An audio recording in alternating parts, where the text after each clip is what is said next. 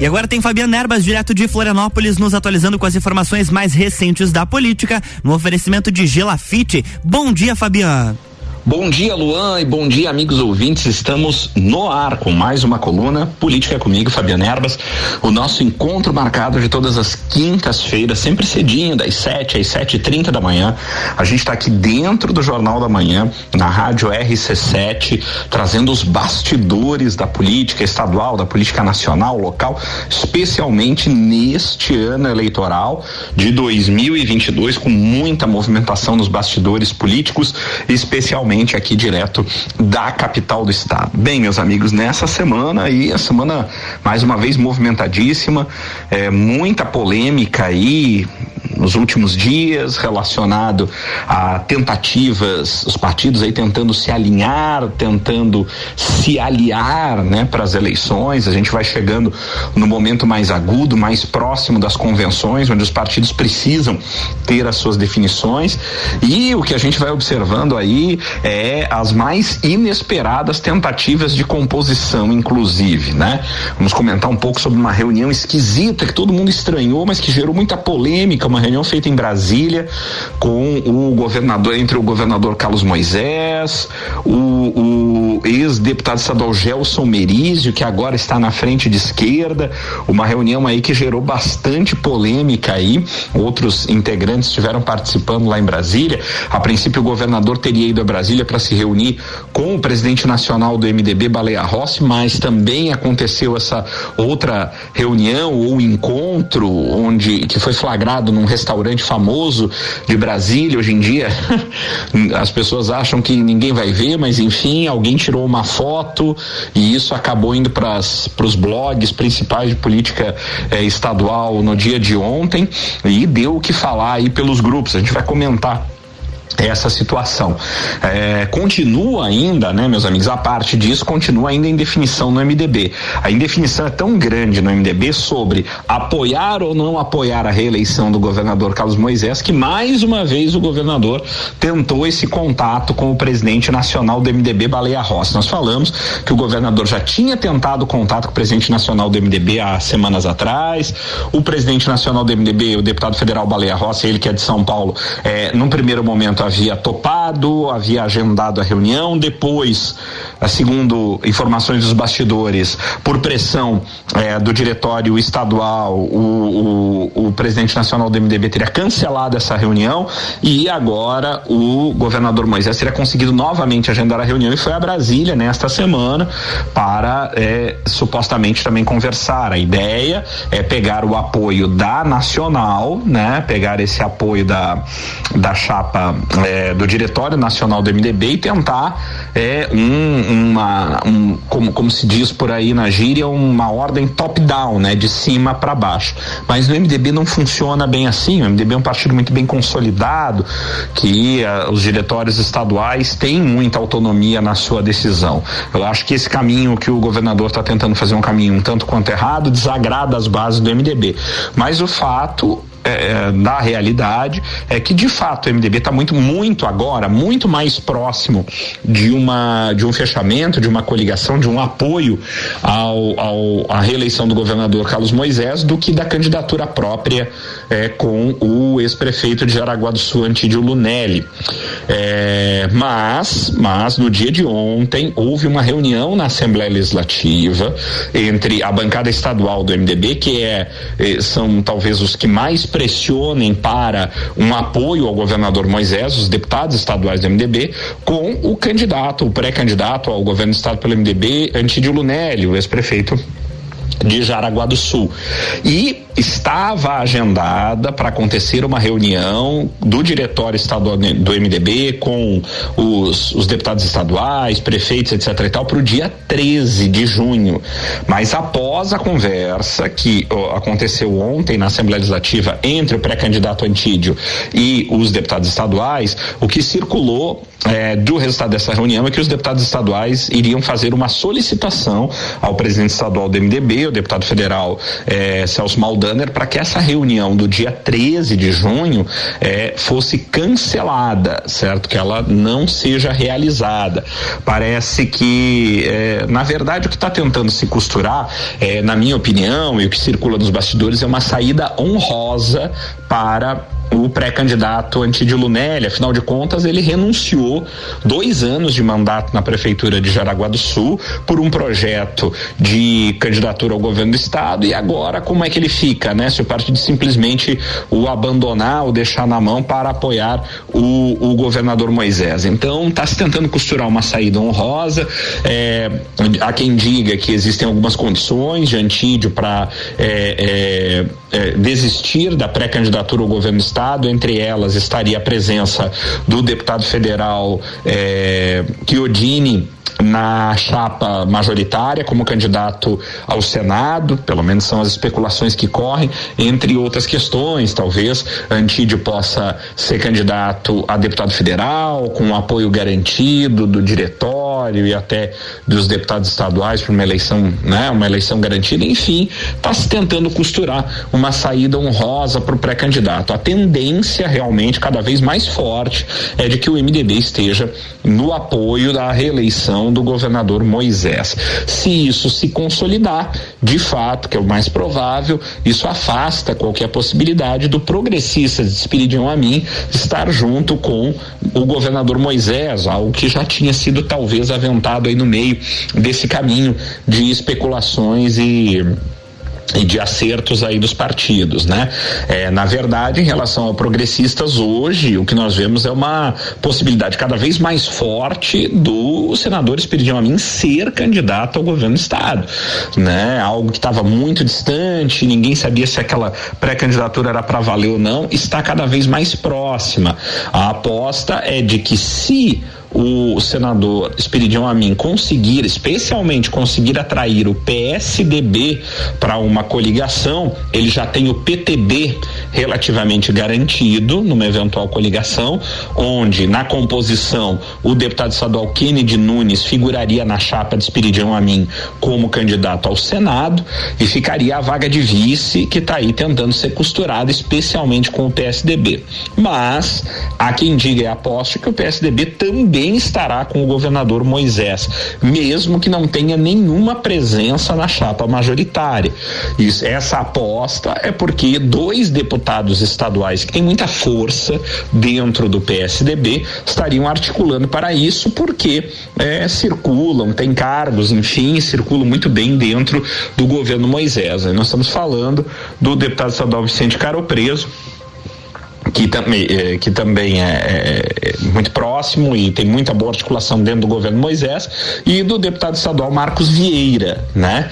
Que também hoje tem muita influência dentro do governo Moisés e os dois teriam muito interesse é, em apoiar Moisés, além de prefeitos também do PSDB, por conta de todas essas liberações de recursos poupudas que o governador está fazendo para os prefeitos. Isso é o que circula nos bastidores, mas não é descartado que o PSDB possa estar com é, Espiridião Amin, atraído por essa possibilidade de vaga de vice-governador na chapa e até quem sabe com Jean Loureiro e com o PSD do ex-governador Raimundo Colombo, mas essa também é uma alternativa que está um tanto quanto distante. As mais próximas alternativas do PSDB seriam estar com Moisés, mesmo sem presença na majoritária, ou estar com é, é, Amin com presença na majoritária é, na vaga de vice, né? A mim se assanhou especialmente por quê? Porque com esse número de candidatos a eleição realmente está aberta. Quem conseguir fazer mais de 20% dos votos, 20% ou mais de votos, vai estar no segundo turno. Esse é o cálculo. E Amin sabe que sozinho, mesmo que talvez em chapa pura, ele tem sim condições de fazer até 20% dos votos, com todas as prefeituras que o progressista tem, com o nome consolidado que ele tem pelo Estado, Espírito Amin poderia se colocar no segundo turno até de, até de forma isolada e costurar mais apoios no segundo turno. A eventual candidatura de Espiridião Amin, sem sombra de dúvidas, prejudica quem mais, especialmente? Prejudica Jorginho Melo. Né? Espiridião Amin sai no espectro bolsonarista também, o Progressistas vai estar coligado com o presidente Jair Bolsonaro a nível nacional. Espiridião Amin tem uma proximidade de amizade muito antiga com é, o presidente Bolsonaro e sem dúvida é será uma pedra no sapato especialmente para Jorginho Melo, né, que deverá sentir uma baixa de votos com uma eventual candidatura de Amin. Também sai prejudicado aí o candidato ao Senado na chapa de Jorginho Melo, Jorge Seife. Por quê?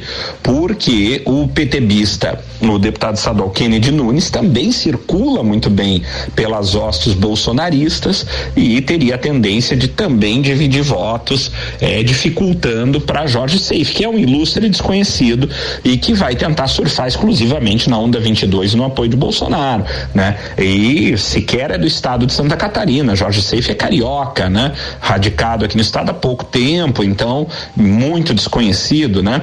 É, isso tudo traz uma, um, um, uma uma apoio a mais, digamos assim, uma força a mais dentro das hostes bolsonaristas para o deputado estadual Kennedy Nunes. Então é um desenho ainda complicado.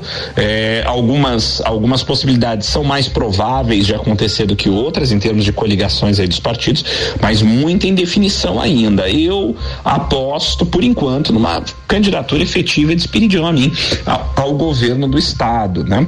E numa aproximação é, e apoio e coligação do MDB com eh, o governador Moisés, né? Vamos ver se o desenho se encaminha realmente para essa aposta. Eu acho que é bastante provável que a coisa esteja nesse sentido. Bem, meus amigos, estamos chegando ao final da, da primeira do primeiro bloco da nossa coluna política comigo, Fabiana Erbas. Não saia daí, porque a gente volta já já para o segundo bloco com muita informação e muita opinião ainda sobre os bastidores políticos, tudo que rola aqui na capital do estado, em Brasília e tudo mais na política nesse ano de 2022. Não saia daí, que a gente volta já já. RC7718, estamos no Jornal do Manhã com a coluna política com Fabiana Erbas, que tem oferecimento de Gelafite, a marca do lote.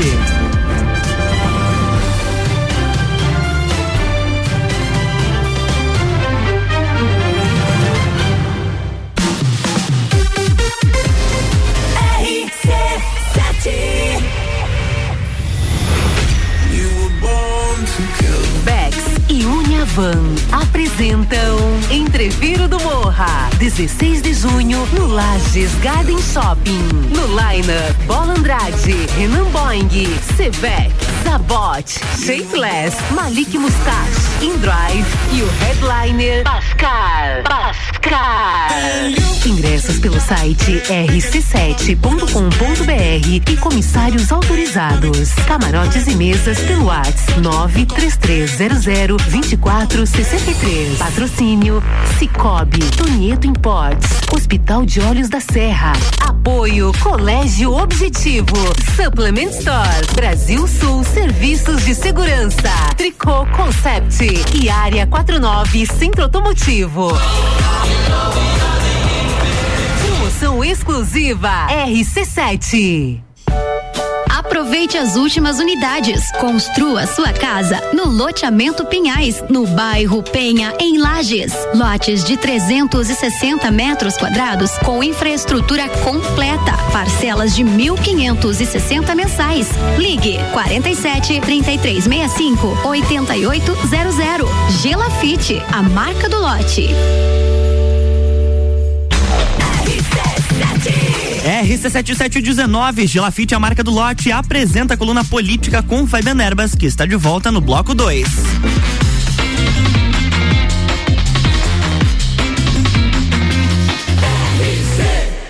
A número 1 um no seu rádio emissora exclusiva do Entreveiro do Morra. Jornal da Manhã.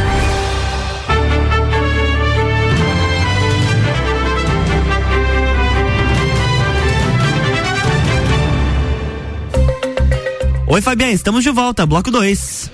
Olá, Luan e olá, amigos ouvintes. Estamos de volta com o segundo bloco da nossa coluna Política comigo, Fabiana Erbas, o nosso encontro marcado de todas as quintas-feiras, sempre das 7 às 7h30 da manhã. A gente está aqui dentro do Jornal da Manhã, na rádio RC7, trazendo as informações sobre os bastidores da política estadual, da política nacional, especialmente nesse ano eleitoral de 2022. Falamos no primeiro bloco aí sobre ainda as divisões dentro do MDB, não conseguiu se decidir ainda o maior partido do estado, mas a verdade é que o MDB está cada vez mais próximo de uma coligação com o governador Carlos Moisés. Né? Falamos também sobre o Progressistas, que cada vez mais se afasta da possibilidade de estar com Moisés e cada vez mais se aproxima de ter candidatura própria com o senador Espiridião Amin na cabeça de chapa, tendo o PTB é, na coligação, com a possível presença é, do é, deputado estadual Kennedy Nunes na chapa de Espiridião Amin como candidato ao Senado e a vaga de vice que a mim oferece hoje, especialmente ao PSDB.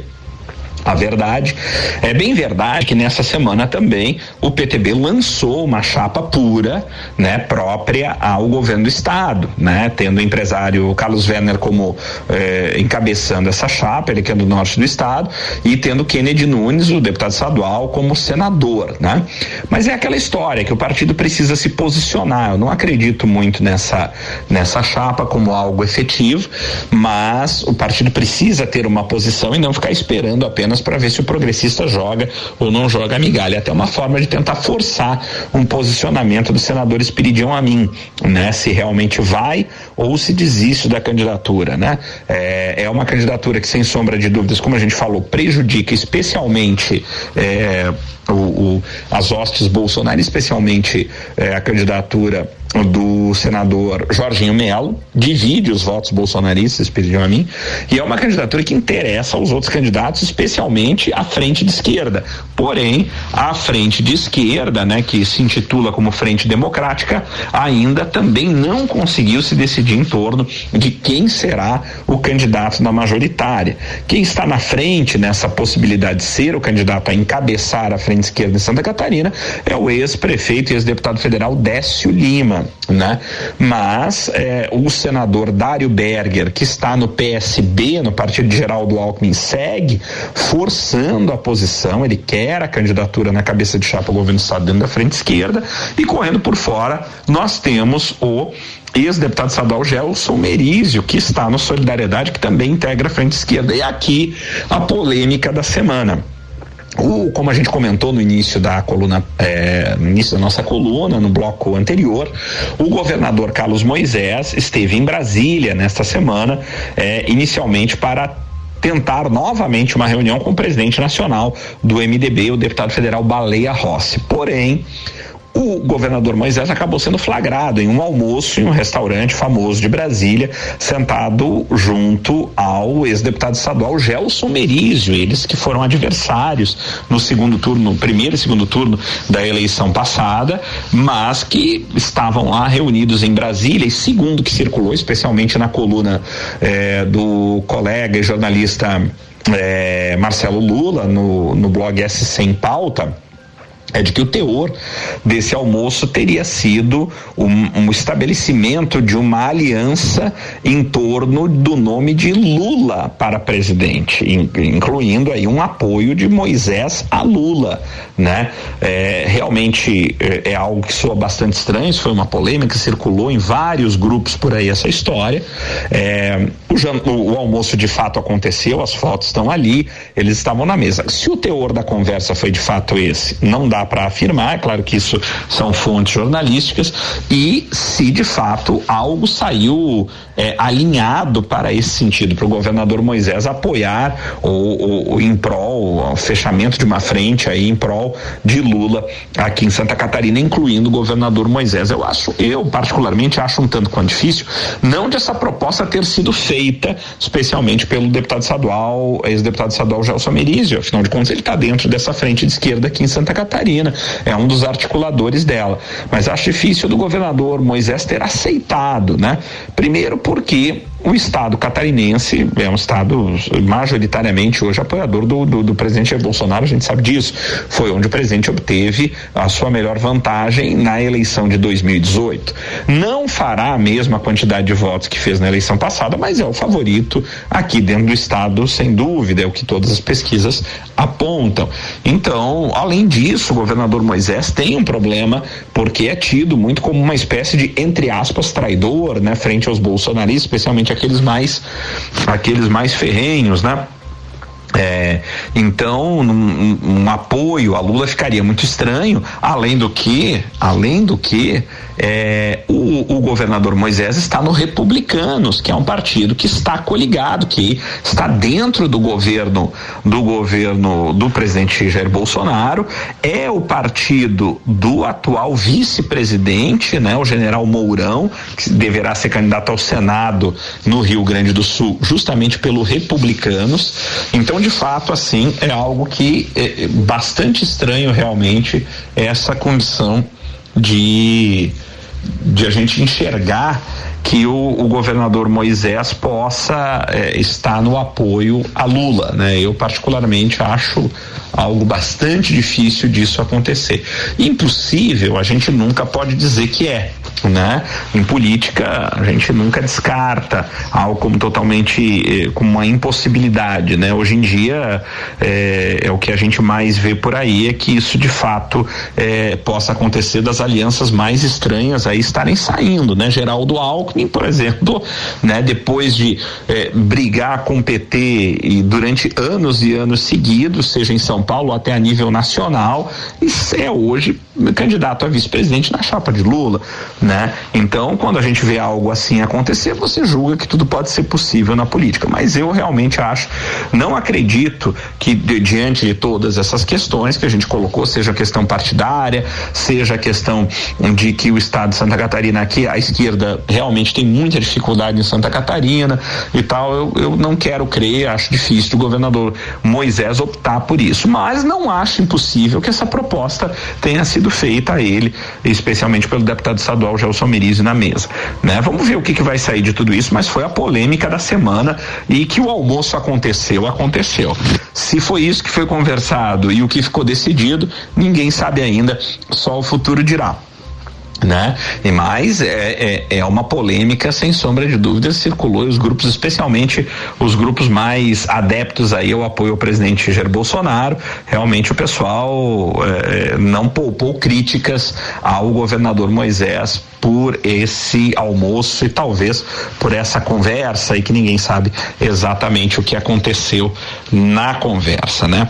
É, bem, meus amigos, a nível nacional aí a gente continua aí com com polêmicas, né? O presidente da República fez um discurso duro nessa semana aí contra os ministros do Supremo Tribunal Federal, né? É, realmente endureceu a, a fala, aumentou o tom, né? É, mas ninguém sabe, o presidente da República ele muitas vezes tem esses rompantes, né? É, ele joga muito para sua plateia, para o seu público, muitas vezes, então aumenta o tom, é, dá soco na mesa. A gente já viu isso acontecer outras vezes, né? Até naquele 7 de setembro e antes disso. E depois o presidente acaba voltando atrás, pedindo desculpas, faz o meia-culpa e tal, porque ele precisa, muitas vezes, como diz aquela música, às vezes manter a sua fama de mal, né? Manter o seu, o seu prestígio dentro do grupo que lhe apoia e que gosta dessas atitudes, dessas demonstrações de força do presidente. É, o grupo que mais apoia ele de forma mais fanática, assim, gosta. É, isso repercute muito bem quando o presidente faz essas críticas mais fervorosas, especialmente contra o Supremo Tribunal Federal, às vezes contra o Congresso Nacional e tal, eles gostam muito disso. É, eu acho que isso vai se tornar cada vez mais frequente quanto mais a gente se aproximar da eleição, porque isso alimenta realmente esse público que gosta do presidente da República. Mas foi um, foi um discurso bastante duro.